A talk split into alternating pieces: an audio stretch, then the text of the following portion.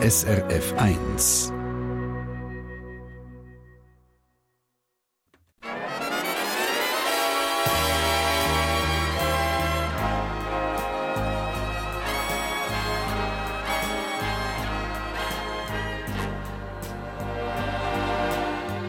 Persönlich.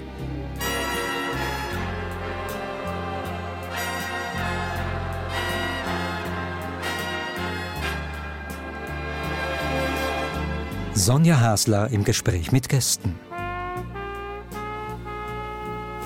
Ja, schönen Sonntagmorgen, meine Damen und Herren, und ganz herzlich willkommen zum Persönlich im Radio, am Fernsehen und live auf Facebook.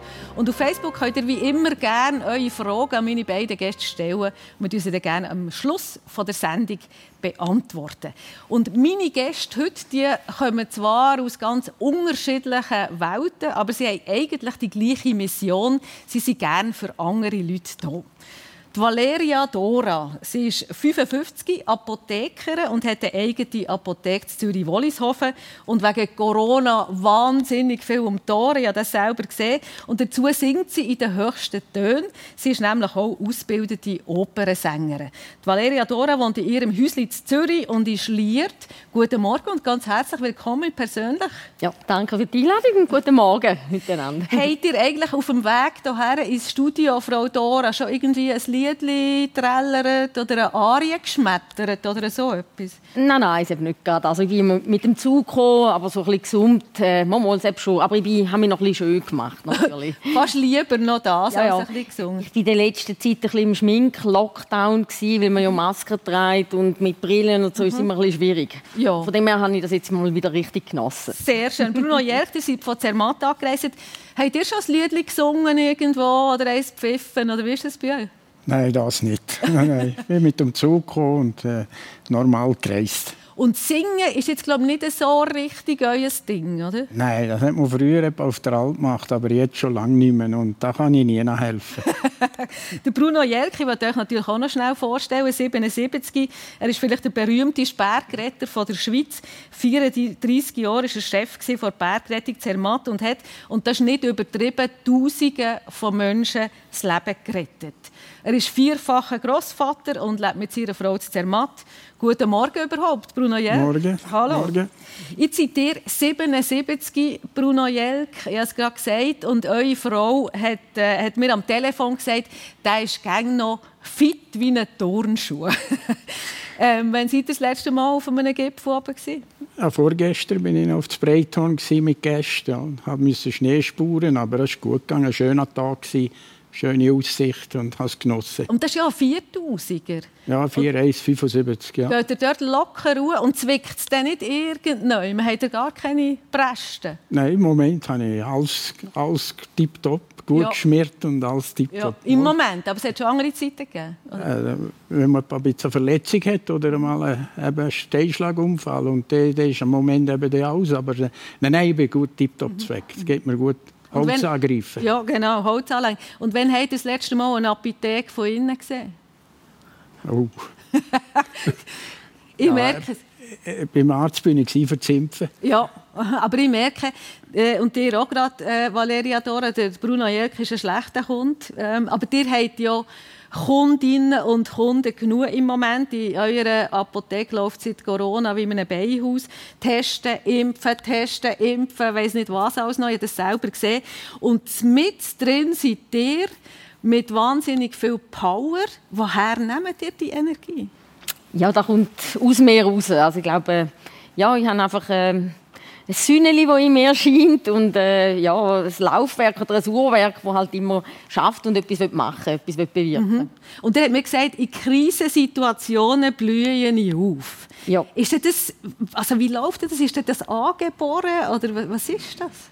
einfach Lösungen finden, äh, eben auch wenn es kompliziert ist, etwas, das nachher funktioniert, wo auch eben etwas bringt für die Menschen, da, da habe ich einfach Freude an mhm. Und das gibt euch nachher äh, wieder einen Schub und dann macht ihr wieder ja. die Ideen und so. Und eben, mhm. dass es auch noch umgesetzt wird in der Praxis. Mhm. Oder ich mache nicht gerne etwas, das nichts nützt. Also ihr arbeitet im Moment viel bis nach Mitternacht. Ihr habt 30 angestellt, in denen mal 30 ähm, jetzt zum Testen. Ähm, Gibt es da aber Momente, wo ihr selber irgendwie an Grenzen kommt oder eure Leute? Auf jeden Fall. Also ich muss schon auch zu mir schauen. Ich habe jetzt auch äh, unterdessen noch ein zweites Hündchen. Äh, das zwingt mich auch dazu oder hilft, äh, auch mal früher nach Hause zu gehen oder eben auch raus mit dem E-Bike. Der Hundeli läuft dann neben dem Velo her und ich bin drauf. Mhm. Und ähm, natürlich ist auch ganz wichtig, dass, weil es ist schon sehr herausfordernde Zeit für das Team auch, dass man dort Wertschätzung zeigt und auch mal sagt, jetzt ist es gut oder auch mal die Leute äh, ja, nicht man sollte nicht bis zur Erschöpfung schaffen. Mhm. Was heisst das Wertschätzung? Weil ein bisschen mit Klatschen und einem Schulterklopfen ist es wahrscheinlich ja nicht gemacht. Oder? Nein, nein, natürlich, also auch der Humor natürlich immer behalten, aber auch mal etwas, dass etwas auf dem Pausentisch ist oder irgendwann mal eine, kleine Überraschung oder ein Blumenstrauß zu, zum mhm. Geburtstag, so, so diese Sachen. Mhm. Aber es sind strenge Zeiten, die ihr habt, oder? Ist streng, ja. ja. Habt ihr schon mal so streng gehabt in eurer ganzen Geschichte? Also ja, auch schon. Wir hatten eine politische Auseinandersetzung, wo ich, wo ich relativ viel dazu hatte. Aber jetzt ist es für das Team auch sehr streng, also mhm. schon länger. Also man muss schon schauen, ja, ich weiß nicht, wenn es wieder normal wird. Also wir sind im Moment weit davon entfernt vom Normalbetrieb. Mhm, mhm. Jemand hat mir gesagt, eure Leute haben schon fast einen Tinnitus in den Ohren von immer vom Telefon abnehmen. Oder? Ja, das war am Anfang, äh, wo wir angefangen haben zu testen, wo wir völlig überbrennt waren. Ja, da hat nur noch das Telefon geläutet und äh, ja... Und ihr habt gesagt, ja, ihr müsst schauen, weil ihr kennt auch die andere Seite. Ihr habt äh, vor ein paar Jahren ein Burnout gehabt. Hat ihr dort euer Körper gesagt, ja, jetzt, jetzt musst du bremsen, jetzt geht es irgendwie nicht mehr so mhm. weiter? Also es war ein eigenartiges Burnout, weil ich nicht jetzt irgendwie Depressionen oder so, da konnte ich nicht mehr schlafen. Ich hatte einfach Schmerzen, gehabt, chronische Schmerzen. Äh, und das ist hat dann auch eine Weile gebraucht, bis ich gemerkt habe, was es ist. Mhm. Also chronische äh, Schmerzen, wo? In den Beinen. Mhm. Einfach. Und oft auch in diesen Phasen, wo, wo ich mich hätte entspannen sollen. Also wenn ich im Fernsehen geschaut habe, ich nicht mehr sitzen oder einfach zur Nacht. Und das war ein, ein rechter Weg, also auch zum ja, wissen, es ist nicht etwas Organisches, sondern äh, es ist mein, mein Körper oder mein, der Stress, der das macht. Mhm. Aber ich denke, es ist jetzt nicht, äh, das ist über Jahre eigentlich hat sich das ein bisschen aufgebaut mhm. und, äh, und aber jetzt äh, habe ich das eigentlich recht gut im Griff. Mhm. Was heisst das? Was macht ihr anders seither? Das war ja wahrscheinlich ein Einschnitt in so einem Turbo-Leben, ja. das ihr führt, oder? Also ich nehme mir morgen länger Zeit, also ich schlafe länger, weil ich lang wach bin und ähm, äh, einfach auch sonst Auszeit nehmen. Oder man hat, wenn man jünger ist, findet man ja, habe ich Gefühl, ja, ich muss Vorbild sein, muss zuerst dort sein, äh, als Letzte gehen und das ist eigentlich ist nicht so, das muss nicht so sein, sondern äh, hast auch das Vertrauen da in die Mitarbeiter und Mitarbeiterinnen. Und ich muss auch funktionieren, also in dem Sinne funktionieren, aktiv sein. Dann, von mir hängen ja auch die Mitarbeiterinnen und Mitarbeiter mhm. ab. Und es ist, ich musste lernen können, heimgehen ohne ein schlechtes Gewissen oder aber später kommen ohne ein schlechtes Gewissen. Mhm. Und das habe ich jetzt nicht mehr. Gut. Bruno Jelk, ähm, wenn ihr das hört, oder, ihr, ihr wirkt ja wie die Ruhe selber. Also Stress oder Burnout, sind das, sind das einfach Fremdwörter für euch? Im Moment ja, ja. das man kann sagen. Ich habe mich eigentlich nie groß aufgeregt. Wir, wir müssen einfach in unserem Beruf viel improvisieren. Wegen da kommt irgendein Alarm von etwas. Das kann eine Lawine sein, ein Gletscherspalte sein, ein Absturz. Da ist das Wetter, das eine Rolle spielt. Und man muss einfach überlegen, was mache ich mit dem Problem am besten. Mhm. Und wichtig ist, gut überlegen, bevor ich starte.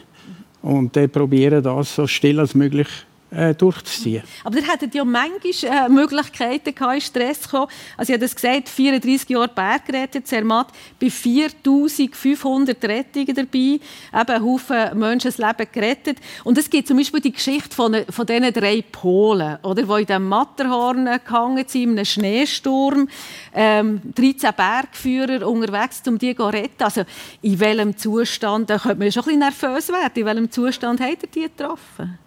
Gut, das war das Problem mit der Sprache. Das ist alles über SMS gekommen, über via Polen. Und dort hat uns der das weitergemeldet. Man hat nie direkt Kontakt gehabt mit denen. Man hat schon Kontakt gehabt, aber man hat nichts verstanden, die wirklich keine andere Sprache kennen als Polnisch. Und wie gewusst im Matterhorn, es ist minus 30 Grad und hat 100 Sturm. Ui. und jetzt müssen wir probieren, etwas zu machen. Und dann haben wir entschieden, zu Fuß also zuerst ein Stück mit dem Heli und das ist für einen Piloten, Gerolpiner, sehr schwierig gewesen. Und dem Sturm er hat uns überall ein bisschen abgesetzt Und schlussendlich haben wir uns alle in der Hütte getroffen.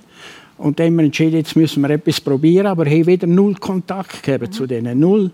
Auf einmal ist wieder ein SMS gekommen, sie sei, einer sei abgestürzt und eins durcheinander. Man hat nicht genau gewusst, was ist. Und dann ist auf einmal die Meldung gekommen, sie sei im Abstieg in der Ostwand. Und dann sind wir ausgerückt und morgen eins haben wir dann zwei gefunden. Mit denen sind wir dann über die Ostwand nicht. Bis Sie haben Erfrierungen gehabt, Erfrierungen, ja. Erfrierungen. Und dann schlussendlich haben wir dann mit riesen Glück sich eine Heli laden, dank dem Pilot, der mit 100 km Wind einfach probiert hat und es klappt. Und der dritte haben wir nicht gewusst, wann er ist. Das heisst, dass ich im Biwak, aber wo null Ahnung. Und dann wir abbrechen in der Nacht. Haben natürlich keine Chance mehr gehabt, etwas zu machen. Und am Morgen hat es dann besser getan, haben wir den mit dem Heli rausnehmen auf ca. 3738. Also die haben alle drei überlebt dank euch und diesem riesen Einsatz. Oder?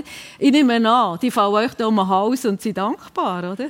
Ja, bei denen war es ein bisschen anders. Sie, sie, sie sind im Spital gekommen und dort haben sie dann letztendlich gesagt, sie hätten keine Hilfe gebraucht, aber die wäre nie selber zurückgekommen. aber äh, vielleicht war es auch ein Sprachproblem. Gewesen. Ich habe da nicht gross... Aber sagen die Leute Merci? Nicht viel. Nicht also, viel? Etwa 1%, 1 wenn es gut geht. 1 Prozent? Ja. Also aber äh, wir hätten ja nicht für Danke schreiben, zumal es freut uns, wenn die Leute zufrieden mhm. sind. Aber äh, sie sagen einfach, äh, das ist normal, das ist unsere Aufgabe und unsere mhm. Arbeit. Und das ist normal, dass man das macht. Also wir zwei würden auch ein Kärtchen schicken, gell, Frau ja, ja, ich nehme es an. Und ihr habt, eben, ich gesagt, sehr viele Leute können retten, spektakuläre Rettung habt ihr gemacht, aber ihr habt auch viele Leichen müssen bergen in dieser ganzen Zeit und auch ähm, Leichen von, von Bergführerkollegen von euch. Wie habt ihr das verschafft? Gut, äh, während einer Rettung oder während einer Bergung, das ist eigentlich keine Rettung, das ist eine Bergung von einer Leiche. Da muss man konzentriert sein. Meistens sind sie schwierigen Gelände und da ist der Heli, der oben dran schwebt oder man ist zu Fuß und da muss man konzentriert sein. Da hat man nicht noch Zeit, da irgendeine Emotionen zu haben mhm. oder so etwas. Hingegen bei diesen Bergführern, ich habe leider das Pech gehabt, elf Bergführer zu reichen, die ich gut kennt habe, Kollegen. Mhm die könnte schon noch zeichnen, genau, wo sie gelegen sind und wie sie gelegen sind und alles. Das, das bleibt. Das ist aber ist, ja, ja, aber mhm. es ist nicht so, dass ich wegen dem nicht schlafen kann. Mhm. Ich glaube, entweder vertreibt man es oder man verträgt es nicht. Mhm. Ich glaube, nicht gross äh, trainieren kann man es nicht. Ich kann junge Bergführerkollegen erlebt, die die Ausbildung angefangen haben und dann, wenn es die Rettung gegangen ist, gesagt, das ist nicht für mich. Mhm. Ich kann das nicht äh, weitermachen. Mhm. Und ich bin überzeugt, wir haben auch Kurse gemacht in dieser Richtung. Ich glaube, ich bin überzeugt, entweder verträgt man es mhm. oder man verträgt es nicht. Mhm. Und wenn man es nicht dann ist es gescheiter, man macht etwas anderes. Ihr seid selber beim Retten auch in heikle Situationen gekommen. Verschiedene. Einer ist in einen Steinschlag gekommen, am Matterhorn und ich glaube etwa 10 Meter, 10 Meter abgestürzt. Habt ihr in diesen Momenten nicht gedacht, jetzt ist Schluss, oder jetzt höre ich nicht auf und gehe ins Tourismusbüro, gehe Prospekte einpacken, jetzt riskiere ich nicht mein Leben für andere? Ah, als Touristenbüro äh, Prospekt einpacken, hätten sie mir vermutlich am zweiten Tag verschickt. Ah, das wäre nichts für euch. Das wäre jetzt ganz sicher nicht für mich. Und klar gibt es Momente, ich weiß normal habe ich am gleichen Tag sieben Leichen gereicht. Dann habe ich gesagt, ja, was soll jetzt das? Nur mehr Leichen reichen? Das ist etwa langsam, habe ich wirklich gedacht, mhm. jetzt, jetzt längs, oder?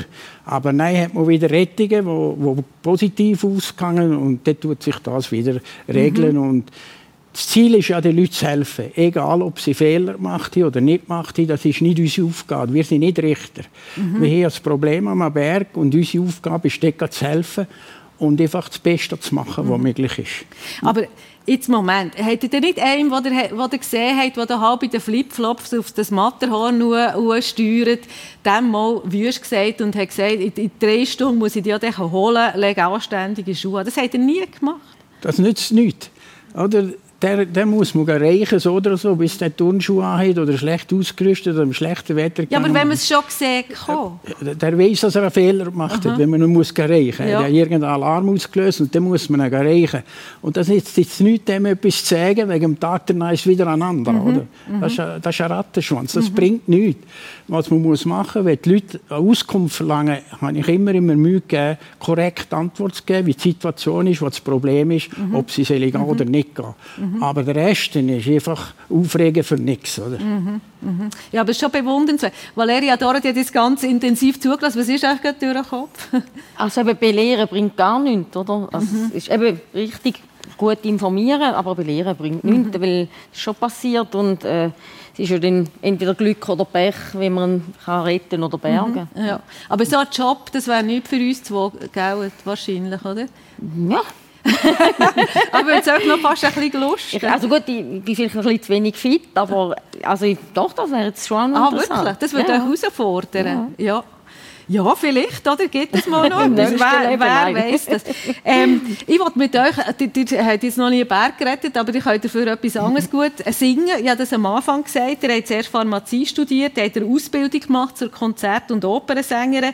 Habt ihr eigentlich, wie hat das angefangen? Schon als Kind auch gerne gesungen, oder wie ist das losgegangen? Ja, also ich konnte immer können höher und lauter singen als die anderen Kinder. Ich war im Blauring, Jugendgruppen und äh, dort haben wir natürlich fast bis zur, Bis zur Stimmlosigkeit einmal gesungen und das ist eigentlich wie Aber so. Lumpenliedli mehr, oder? Ja, ja, natürlich an. Lumpenliedli, aber dann auch Schlager und alles, was man halt so macht, Pop, Rock, ja. Und eigentlich hättet ihr ja von daheim aus nicht unbedingt singen sondern Klavier oder Geige war zur Auswahl. gewesen. Das habe ich auch gemacht, mit nicht so großem Erfolg. Also ich habe vier ältere Geschwister, die ja dann eben schon Geigen und Klavier gespielt haben. Und ich bin ein bisschen jünger, also jetzt nicht viel, aber ich habe dann immer gehört, wie es tönt, wenn man es kann. Und dann hat es bei mir gesagt, ja, du machst es gut, aber ich habe natürlich genau gewusst, äh, äh, gut ist anders und richtig ist anders. Und das war dann nicht so leicht. gewesen. Und ich habe immer gerne musiziert, aber ich habe nicht so gerne geübt. Und eigentlich ist jetzt schon im Nachhinein, die Stimme ist mein Instrument und das ist auch immer da gewesen. Ich habe einfach relativ spät äh, das auszubilden. Gut, ähm, die geben zwischendrin Konzerte. Letzten Sonntag hat er gesungen in der Kirche Wollishofen. Genau. Und ähm, wir wollen das kurz hören. Also wir hören in eine Aufnahme rein von euch, die ich auf YouTube gefunden habe. Das ist schon ein bisschen etwas Älteres, aber äh, ja, wir hören gerne zu.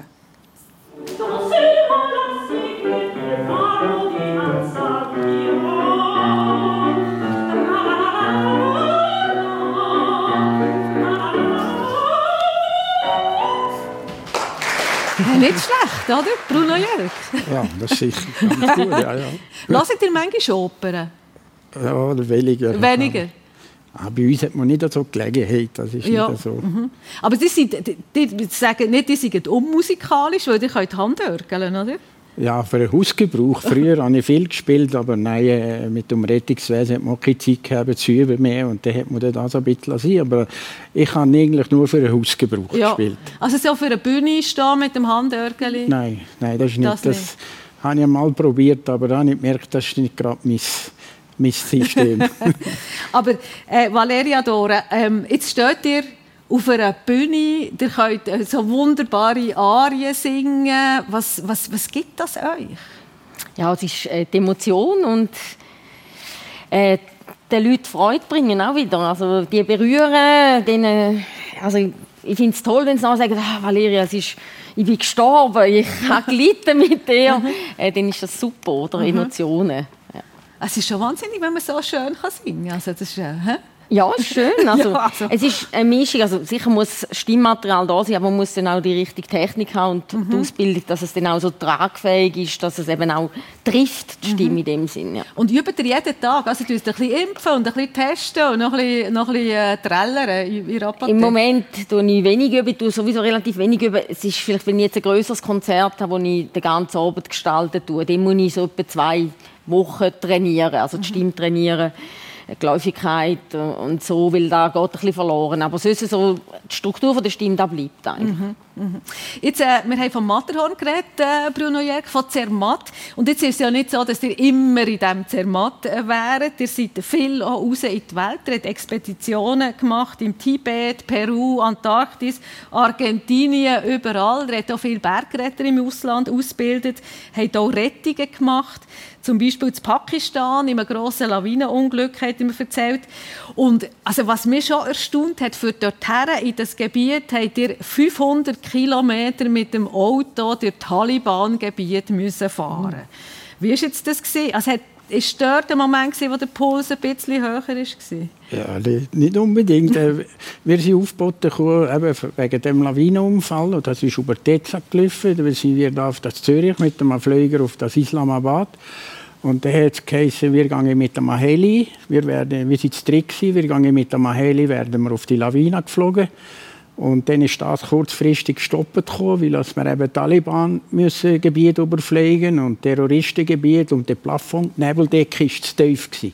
Also der Heli musste zu tief müssen fliegen. Dann heisst es, käme Chippen. Und dann waren vorweg zwei Chippen mit Maschinengewehr, wie in der Mitte. Und hinten dran wieder Masch äh, zwei Chippen mit Maschinengewehr. Und so sind wir dann da, das war nicht eine Straße, das war so ein besseres Spachbett. Und da mhm. sind wir da so eingefahren.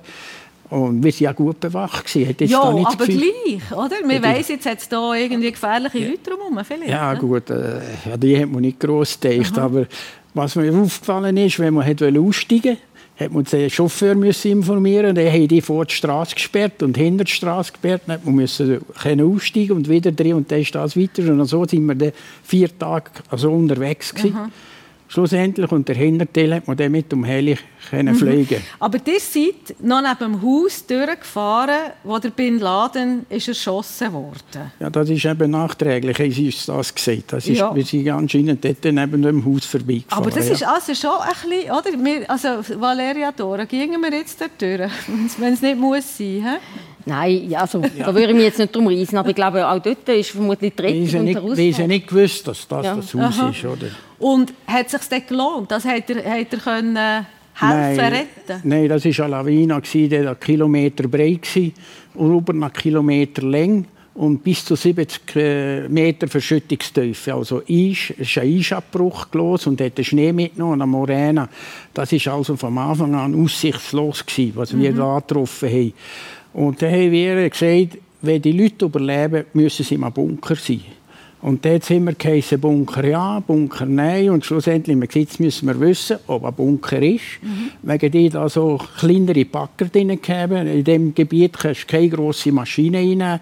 Und dann haben wir gesagt, dann müssen wir jetzt probieren, äh, den Bunker frei zu machen, wenn einer ist. Und schlussendlich hat es geheißen, es sei mhm. kein Bunker, nur mhm. Unterstände. Und dort muss man sagen, das ist man kann, Man kann nicht helfen. Also, ja. das sind äh, vielen Orten gesehen, aber da hat man gesagt, eure eigentlich zweite Heimat ist Nepal. Da geht er jedes Jahr, seit 1984, wenn es geht.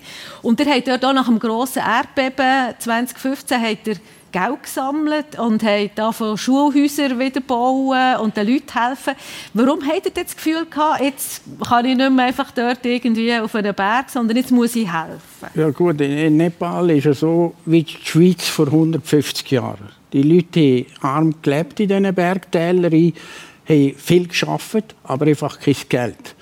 Und dann haben wir eben die Ausbildung angefangen mit dem Gerold Biener und Brunner Daniel, das sind meine zwei Kollegen, mhm. Piloten, haben wir die Ausbildung angefangen äh, machen für die Piloten von Nepal und die Sherpa.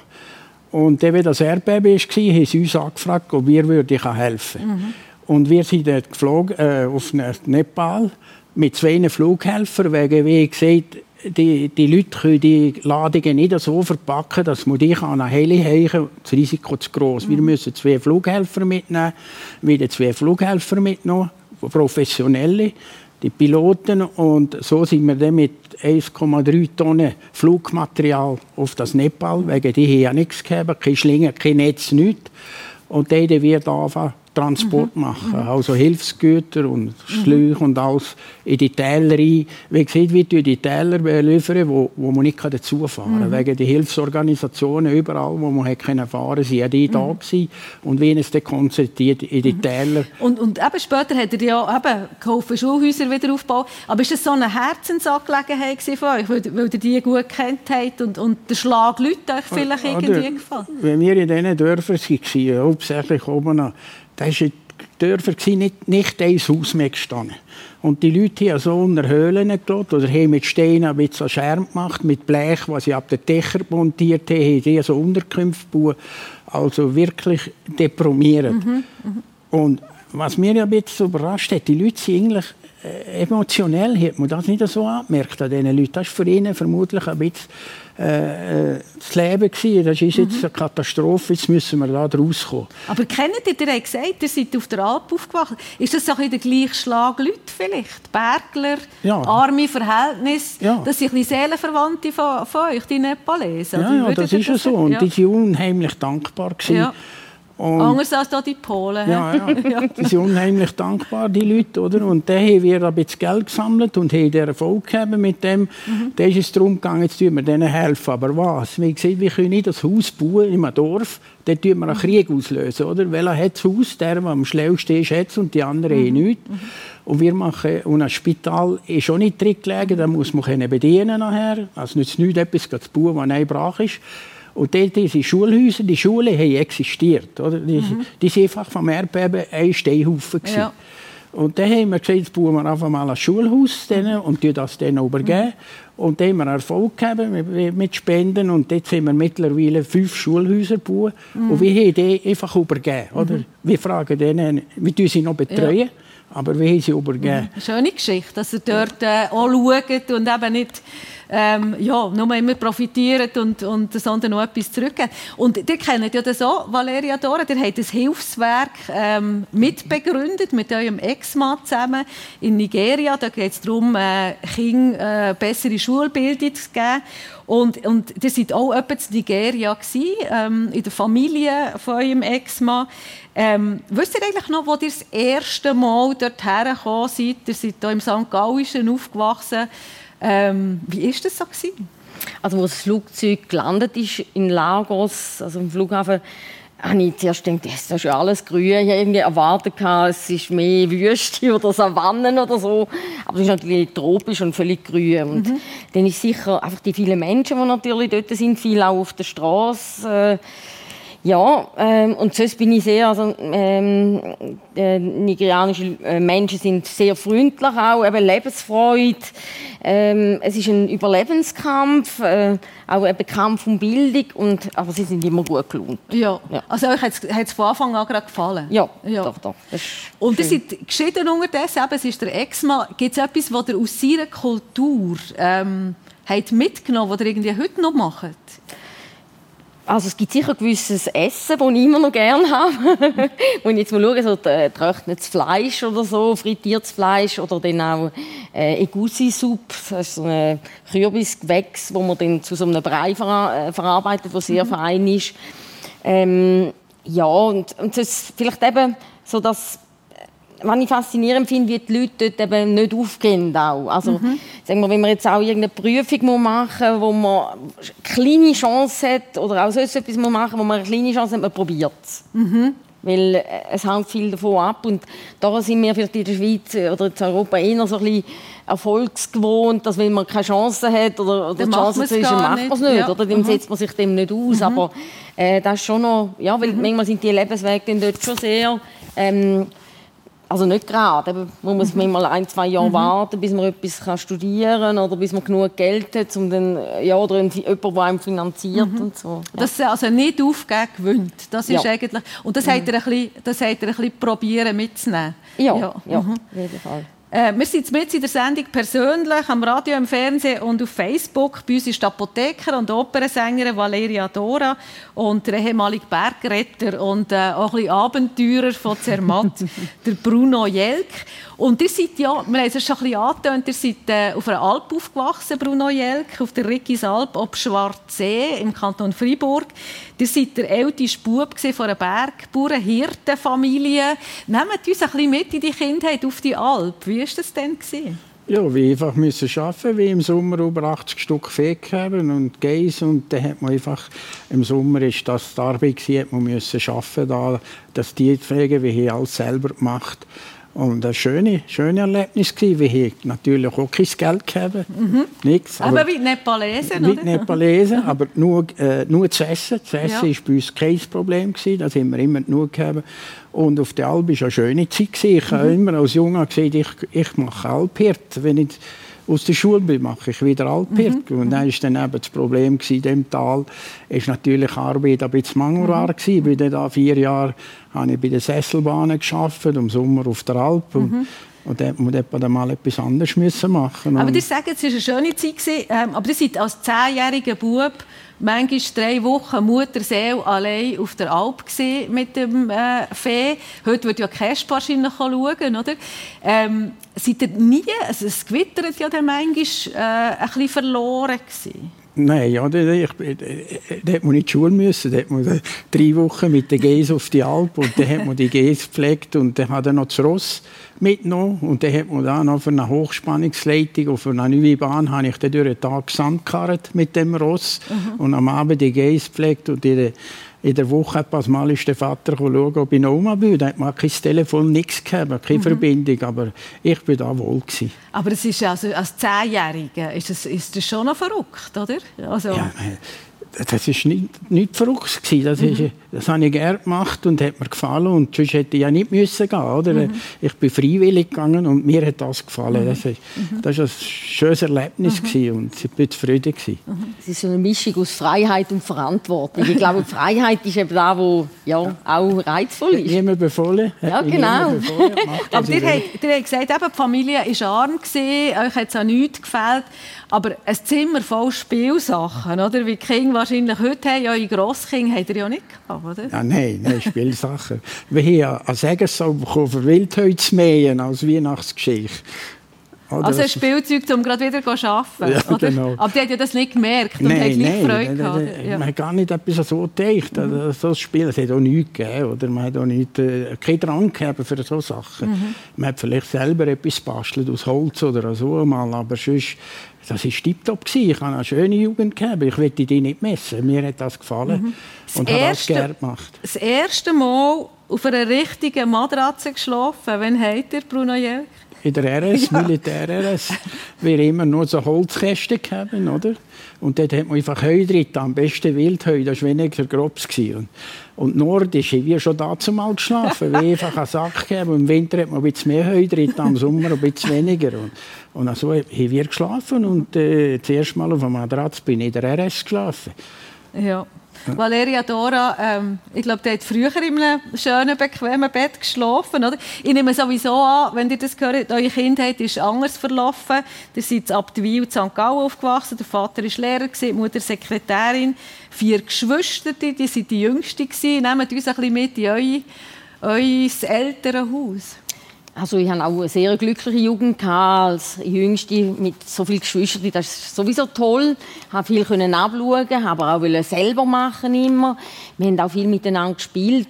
Also wir haben jetzt auch, uns jetzt an nichts gefehlt, mhm. aber es aber ist jetzt nicht immer müssen, müssen verlieren beim genau, Spielen. Genau, ich musste lernen, weil man sagt ja immer, die Kleinen, das sind die, die verwöhnt werden und so. Natürlich hat mich mein ältester Bruder einmal ins Bett getragen, auf dem Buckel oder so, das ist schon vorgekommen. Aber äh, ich habe immer verloren natürlich bei allen Spielen, weil ich bin drei Jahre jünger als das nächste Geschwister. Und sie haben dann aber schon so gespielt mit mir, dass ich immer ein bisschen Vorsprung bekommen, damit ich nicht total abgeschlagen war. oder dass ich nicht demotiviert war und nachher brüllt habe und gefunden, das hat gar keinen Sinn.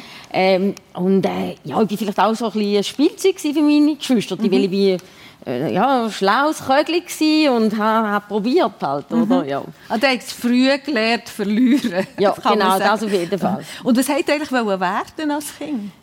Zuerst wollte ich Schlagersängerin werden natürlich. Also ich habe gerne gesungen. Also ich habe einmal stundenlang können, äh, in St. Gallen sagt man Gireizen, also im Rittisaal quasi. Und dann habe ich einmal laut gesungen. Wir haben dort in einem kleinen Häuschen gewohnt, wo wir dann ja, so richtig den Ausblick hatten über die Kreuzung dort. In der Nähe von Paola? Gen ist das der war in St. Gallen.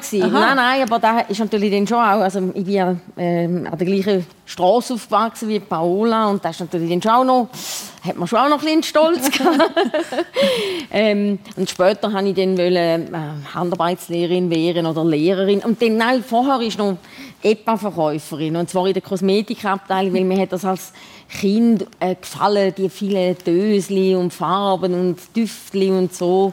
Und von dem her bin ich jetzt mit der Apotheke Ja, gerade wollte sagen, jetzt habt ihr ja. auch mit diesen Döschen und, und, und Farben ja. und Düftchen.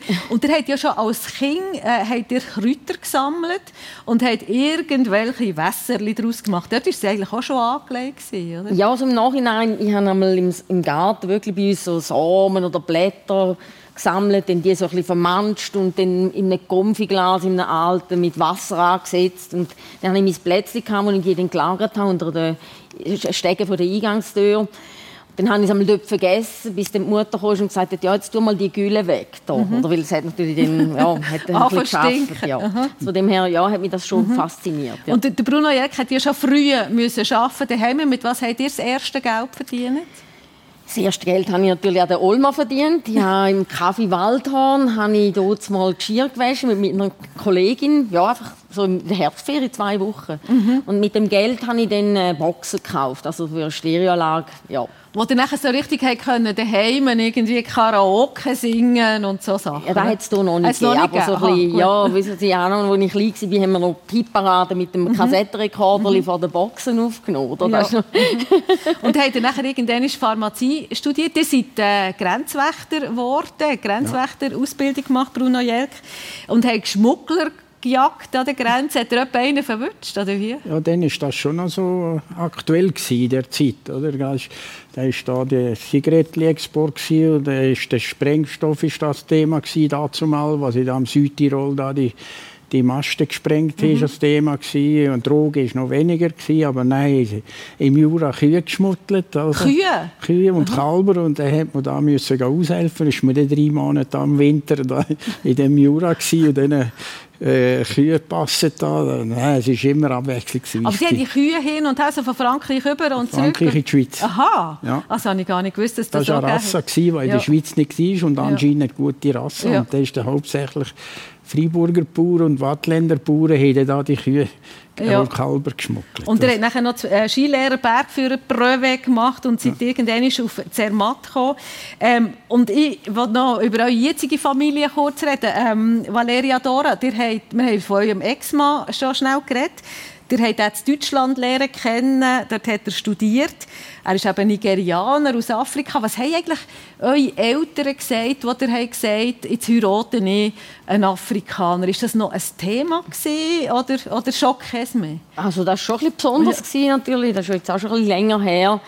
Ähm, aber das hat sich eigentlich dann gut eingefügt und was meiner Mutter, meine Mutter ist sehr gläubig auch und äh, mein Ex-Mann war auch katholisch gewesen, und von dem her ist da auch eine gemeinsame Basis da gewesen, so von der Lebenseinstellung mhm. und dann, mhm. ja.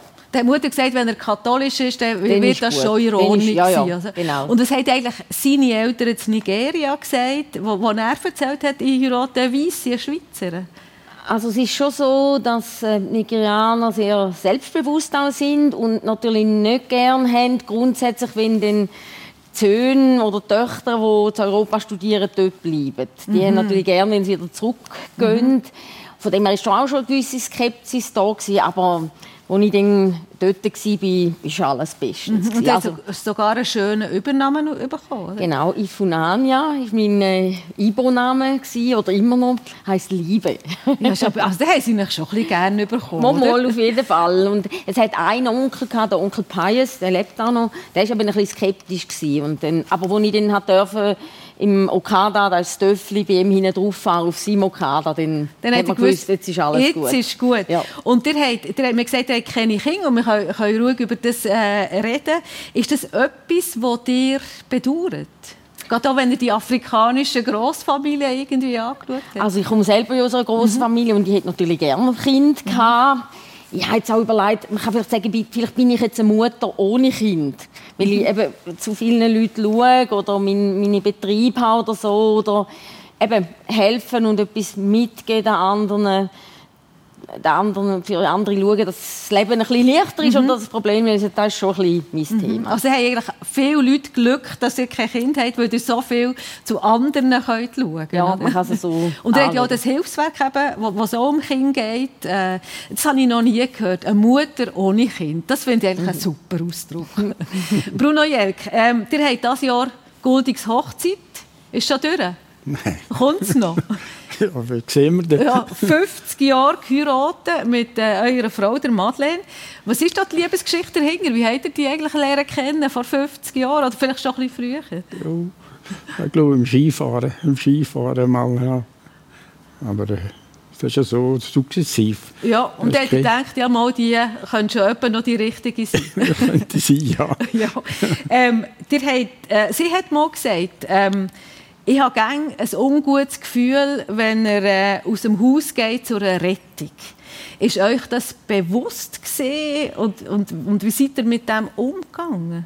Ja, das ist, an dem hat man nicht gedacht. Oder? Wenn man ausgerückt ist, hat man andere Sorgen gehabt, man hat andere Gedanken gehabt dazu mal ist noch ganz anders gewesen. Der Alarm ist irgendwo gekommen, man hat nicht gewusst, was passiert ist. Das ist nicht wie heute, wenn man der Alarm mit dem Handy kommt, zwei Minuten nach dem Unfall weiß man schon. Mhm. Man weiß, wo sie sind, man weiß, was passiert ist, plus minus. Da ist einfach ein Alarm gekommen, also ein Absturz am Matterhorn oder ein Unfall am Matterhorn.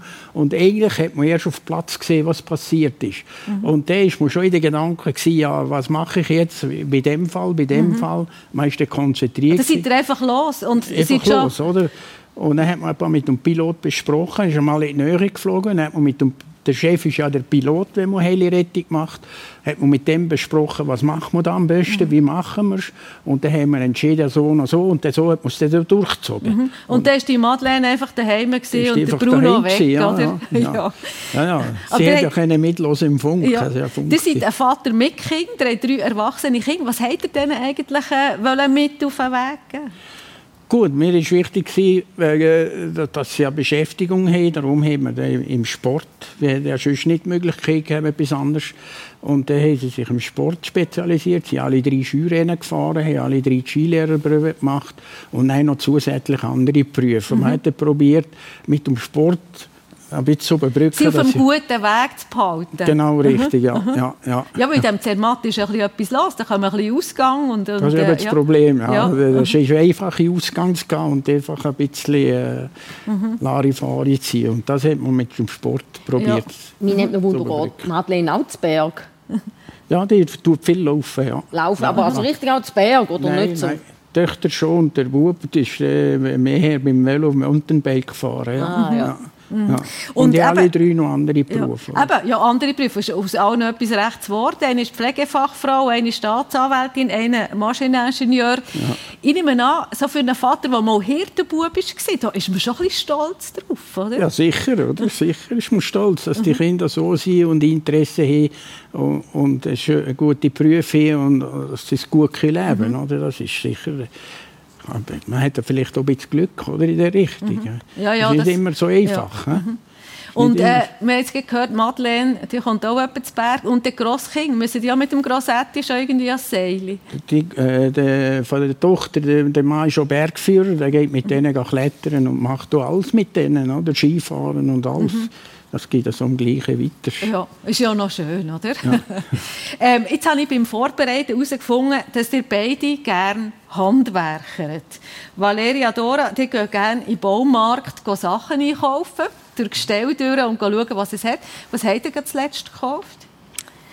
Das letzte ist jetzt, ähm, also nein, das letzte, was ich gekauft habe, sind Pflanzen für den Garten. Mhm. Natürlich habe ich gestern Geranien und so, die Sommerbepflanzung raus, wo jetzt wo die Eisheiligen vorbei sind. Und sonst habe ich natürlich Ausrüstung gebraucht jetzt für das Testzentrum, so Zupfdosen ja. und so. Ja. Aber die kaufen manchmal schon irgendwie was, Motorsage Genau, oder Holz oder ja, dann wird etwas zusammen gemacht. Wir haben so ähm, ein kleines Hütchen gebaut wegen dem Lockdown auch. Also da hat mein Partner das, also ich habe es entworfen und er hat es dann gebaut. ja, das ist schön, immer ein etwas machen. Und daheim im Garten, das ist euch glaube wahnsinnig wichtig, oder? Dass ihr dort etwas könnt werken. Ja, ich habe einen kleinen Garten, aber äh, das muss ein kleines Idyll sein. Also ja. Mhm. Was heisst das?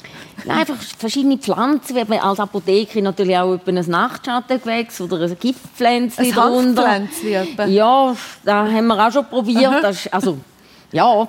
ja, da muss man. Das ist, äh, das ist Business. Oder? Und jetzt da das Jahr probieren wir mal ein bisschen in den Nutzgarten. Ich habe zwei mhm. Hochbeete, dass wir dort mal ein bisschen versuchen, uns selber zu versorgen. Mhm. Mal schauen, ob die Schnecken Freude haben oder mehr. Mhm. Aber die tun gerne eben irgendetwas wächeln. Die machen hier noch irgendwie Mosaik und so Sachen. Ja. Und bei euch ist es ja auch so, Bruno Jelch, ihr erfindet wahnsinnig gerne Zeug. Ihr seid der richtige Tüftler. Ihr habt irgendwie das Dreibein erfunden, wo man kann, äh, über Gletscherspalten tun kann, dass die Rettungen leichter gehen. Das wird überall auf der Welt eingesetzt. Oder die Jelkbare, die ist offenbar auch berühmt. Was hat die? Ja, die kann alles, oder? Ich, ich kann mit der kann man mit der Ski fahren. Man kann sie mit dem Rad auf einem Wanderweg ziehen, man kann sie über Felsen abseilen. Das ist ja so eine Allrundbahn. Wo man einen drauflegen kann? Einen ja. drauflegen. Wichtig ja. ist, dass man sich drauflegen und stabilisieren kann. Früher hat es eine gegeben, die die Leute sitzen müssen.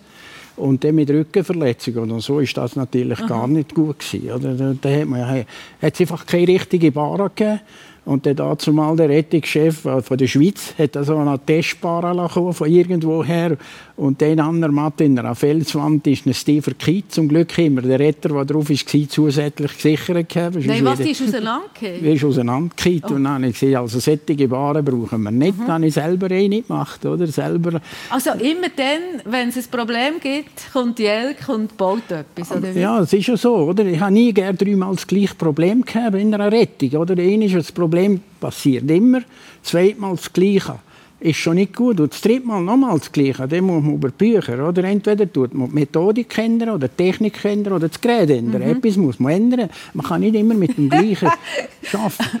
Und eben wegen um 3B, die 3B haben vermutlich schon Trümmer gehabt, aber wir haben es einfach auf den Gletscher angepasst, dass man es auf den mhm. Gletscher kann stellen kann. Mhm. Und ich habe natürlich das Glück gehabt, dass äh, der, der Gründer von der ERZ der Beren Beat, der war schon initiativ für das Rettungswesen zu vergessen. Der hat immer das Beste wählen. Und mit ihm zusammen haben wir dann natürlich einen Haufen können probieren, einen Haufen verbessern, MC-Ideen und alles aber mhm. mixed. Und das Beste daraus noch x-mal abgeändert natürlich. Mhm. Oder? Das ist nicht auf Anhieb. Mhm. Weil wenn man etwas fabriziert, muss man etwas machen, was man wieder kann trennen ja, und ja. abwechseln kann. Mhm. Aber dann kommt das Gewicht. Das Gewicht muss man reduzieren, es darf nicht schwer sein. Da kann man erst, wenn es funktioniert, kann man auf das Gewicht schauen. Und dann kommt das dritte Problem, ist die Zertifizierung. Oder? Man kann fabrizieren, was man will, wenn man selber drauf liegt oder selber dran hängt, spielt keine Rolle. Aber sobald das man Drittpersonen, ja, ja, dann braucht es ein Zertifikat und dann kommt jetzt das andere Problem. Ja. Dann ist das, muss man die Geräte testen mhm. bei der EMPA oder die Luftamt, wo Vorschriften mhm. sind. Und anhand von dem ist es, ein, es ist nicht ein Prozess, der ja. von einer Minute auf die andere Ja, es ist eine komplizierte Sache. Aber ich glaube, da seid ihr euch recht ähnlich. Oder? Ihr, ihr habt gesagt, ihr habt nicht gerne dreimal das gleiche Problem und ihr ja auch nicht, Valeria mhm. Dora. Dann steht ihr auf und sucht irgendeine Lösung, oder? Ja, etwas, wo, wo man kann brauchen und mhm. funktioniert. Und vielleicht könntet ihr mal etwas helfen, zusammen tüfteln. Ja. Da. Vielleicht gäbe es irgendetwas. Und die Idee habt ihr dann, wenn? Nacht? Der Nacht, immer in der Nacht. Und dann geht ihr ab in die Werkstatt und fängt an... Aufst auf, Aufstand aufschreiben und ja. zeichnen. Wegen, äh, man sucht den Tag immer zu weit, viel zu weit weg und viel kompliziert. Mhm. Und dann geht man schlafen und auf das Mal, auf das Mal hat man es, aber dann musste ich immer aufstehen ja. und gerade aufschreiben mhm. und, und, zeichnen. Mhm. Und dann hat man es am Morgen gewusst ja. und anhand von dem hat man dann weiter... Wann kommen euch die guten Ideen, Valeria Dora? Nicht Nacht, dann nicht ich schlafen. Am Tag einfach, ja, kommt einfach plötzlich. Plötzlich ja. hat er, hat er ja. Gut, wir sind schon fast am Schluss von dieser Sendung, Bruno Jelk. Ähm, wann ist die nächste Tour geplant? Ihr geht ja sicher wieder äh, Opsi, oder, wenn es geht. Ja gut, jetzt kommt, für hier kommt es jetzt auf das Wetter drauf an, aber, wir, wir sollten in Nepal noch äh, weiter Ausbildung machen von den Sherpa und Piloten. Und dann haben wir ein Spital im Bau in Colabesi. Also äh, Spital, wir sind ja drei, wir haben jetzt als Verein gegründet, mhm. mit dem CEO von der EZRMAT, der Biner Gerold, Brunner, Dan und ich. Wir haben einen Verein und in Nepal haben wir eine, No-Profi-Organisation. Mhm. Und in der Zeit, wo wir da sind, geht es uns ein bisschen einfacher. Mhm. Und jetzt hätten wir eben das Spital noch bauen. Aber mhm. Also so schnell wie möglich, wenn es irgendwie geht, ihr seid jetzt zweimal geimpft, hat man gesagt, ja. dann geht ihr wieder auf das Nepal. Aber wir müssen einreisen. Im Moment ist alles gesperrt. Ja. Oder? Ja. Wirklich da nicht, ich glaube nicht, dass wir dieses Jahr etwas programmieren können. Mhm. Vielleicht jetzt nächstes Jahr. Gut, dann ist der Bruno Jörg wieder in diesem Nepal anzutreffen. Valeria Dora, euch muss ja nicht gross fragen, was die nächsten Pläne sind. Oder? Das ist testen, testen, testen, impfen, impfen, impfen. Oder wie mhm. sieht es bei euch? Und dann irgendwann wieder mal ein richtiges Konzert geben. Nein, im Moment ist schon mit dem, wir haben jetzt angefangen vor einer Woche mit dem Impfen und da haben die Leute auch Freude, dass sie im Quartier machen können. Testen ist nach wie vor ein Thema, aber es sind jetzt auch viele, die wegen dem Reisen testen oder jetzt auch zum Zurück können auf Deutschland mhm. oder angrenzende Länder. Und da ja, ist einfach schön, wenn man können, ähm, mit meinem Team wenn ich auch helfen dass das Leben wieder ein bisschen einfacher wird und mhm. dass wieder vielleicht ein bisschen möglich, mehr möglich ist. Aber ihr seid wieder für andere da. Mhm. Und wann gibt es Ferien für euch, Valeria Dora? In einem Monat gehe ich eine Woche auf Spiekeroog mal schauen. Das ist, Wo äh, ist denn das? Äh, äh, eine Insel, in der, jetzt muss ich wieder überlegen, in der Nordsee. Mhm. Nicht Ostsee, Nordsee, ja genau. Ja, bin gespannt. Bin gespannt. Mhm. Ja. Und eben, zwischendrin nicht vergessen, mal so eine richtige Arie zu schmettern, weil dann machen dir vielen Leuten Freude. Ja, doch. Danke herzlich, Valeria Dora und Bruno Jelk. Ähm, wünsche euch herzlichst alles Gute bei all ja. euren Projekten und äh, danke für die persönliche Stunde. Und sonst allen wünsche ich ganz schönen Sonntag. Habt Sorge zueinander, bleibt gesund und auf Wiedersehen. Danke vielmals.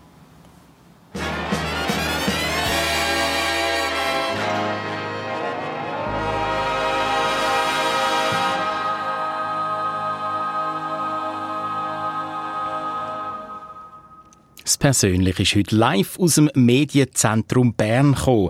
Sonja Hasler, ihr Gäste sind die Valeria Dora, Apothekerin in Zürich und ausgebildete Opernsängerin und der Bruno Jelk, 34 Jahre lang Chef von der Bergrettung Zermatt. Technik Oliver Wechsler und Anton Lanz. Sie können die Sendung schon gleich sowohl nachlesen wie auch nachschauen auf srf1.ch unter persönlich oder dann zum Beispiel auch morgen Sonntagnachmittag auf Fernseh SRF 1 am 10 ab 4 Uhr.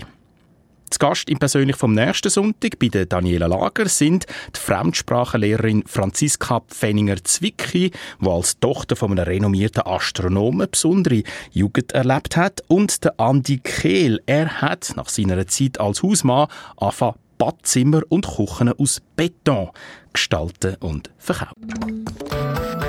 Eine Sendung von SRF1. Mehr Informationen und Podcasts auf srf1.ch.